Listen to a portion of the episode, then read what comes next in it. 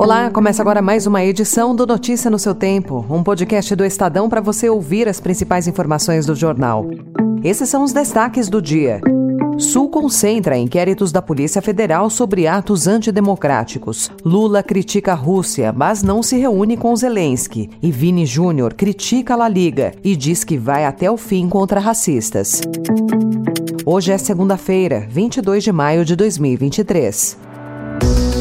Estadão apresenta Notícia no seu tempo.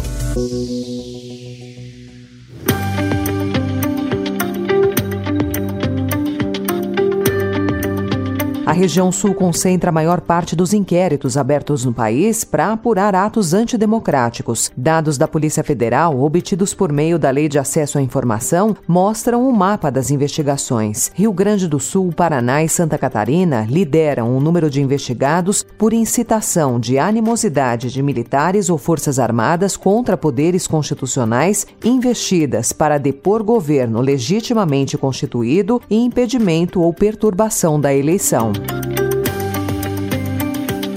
A Lei do Estado Democrático de Direito, sancionada em novembro de 2021 pelo então presidente Jair Bolsonaro para substituir a antiga Lei de Segurança Nacional, prevê para os delitos penas de até 12 anos de cadeia. Nos dois primeiros meses desse ano, a aplicação da nova legislação explodiu no rastro de atos antidemocráticos e superou os dados de 2022. Foram 326 casos, uma alta de 379% em relação ao ano passado passado. Com a cassação do mandato de Deltan Dallagnol na Câmara pelo Tribunal Superior Eleitoral e as recentes operações contra o ex-presidente Jair Bolsonaro e seus aliados, a oposição ao governo Lula no Congresso tem trabalhado para criar a CPI do abuso de autoridade. A ideia ressuscita um requerimento apresentado pelo deputado federal Marcel Van Hatten em novembro do ano passado. O Novo criou uma página na internet específica sobre essa CPI. O partido afirma que a comissão vai investigar os abusos do judiciário Judiciário e cita especificamente o TSE e o Supremo Tribunal Federal.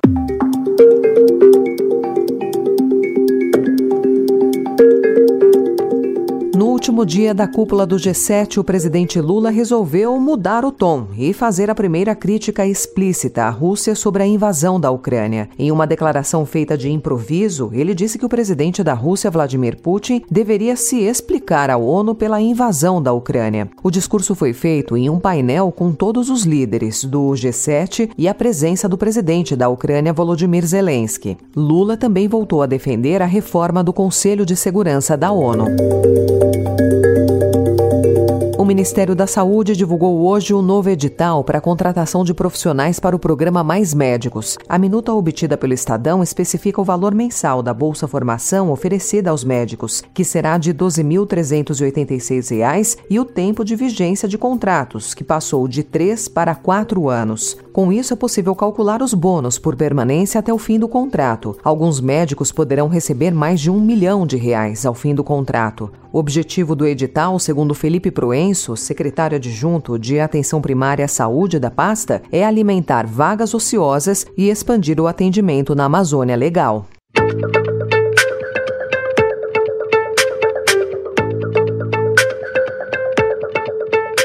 O cenário macroeconômico desafiador e os juros altos derrubaram os resultados das empresas listadas na Bolsa de Valores brasileira. Levantamento da plataforma independente do mercado financeiro TradeMap mostra que as companhias com papéis negociados na B3 registraram uma queda média de 18% no lucro no primeiro trimestre de 2023, ante igual período do ano passado. O estudo analisou o desempenho de 296 companhias com ações negociadas na bolsa, excluindo apenas apenas empresas do setor bancário e nomes como Petrobras, Vale, Braskem, Suzano, Azul e JBS. O responsável pela pesquisa explica que empresas com um comportamento muito fora da curva, em comparação ao restante, são retiradas da base de análise, o que ajuda a manter os resultados mais fidedignos em relação à realidade. Para especialistas do mercado financeiro, os resultados do levantamento do Trade Map confirmam as projeções já pessimistas de analistas. Os especialistas destacam que as empresas têm sofrido para manter a capitalização em um período de crédito caro. Notícia no seu tempo.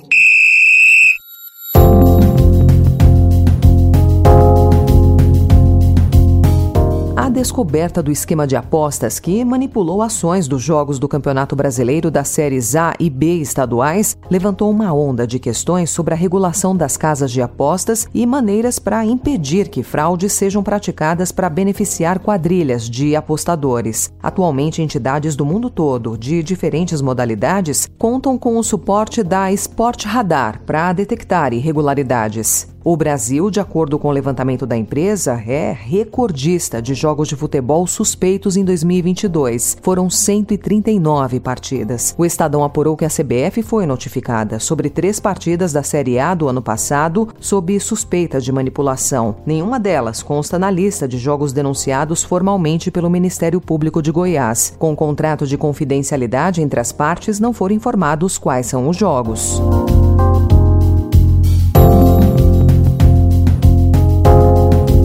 O atacante Vinícius Júnior fez um forte desabafo ontem após ser vítima mais uma vez de racismo durante uma partida do Campeonato Espanhol. O episódio aconteceu na derrota do Real Madrid para o Valência. O brasileiro usou as redes sociais para fazer duras críticas aos dirigentes da La Liga, que é responsável pela organização da competição. Vini Júnior ainda alertou para a imagem que o país passa para o exterior ao permitir que tais ataques aconteçam. O brasileiro também deixou no ar a possibilidade de sair do Real Madrid Madrid, caso os ataques preconceituosos não tenham fim.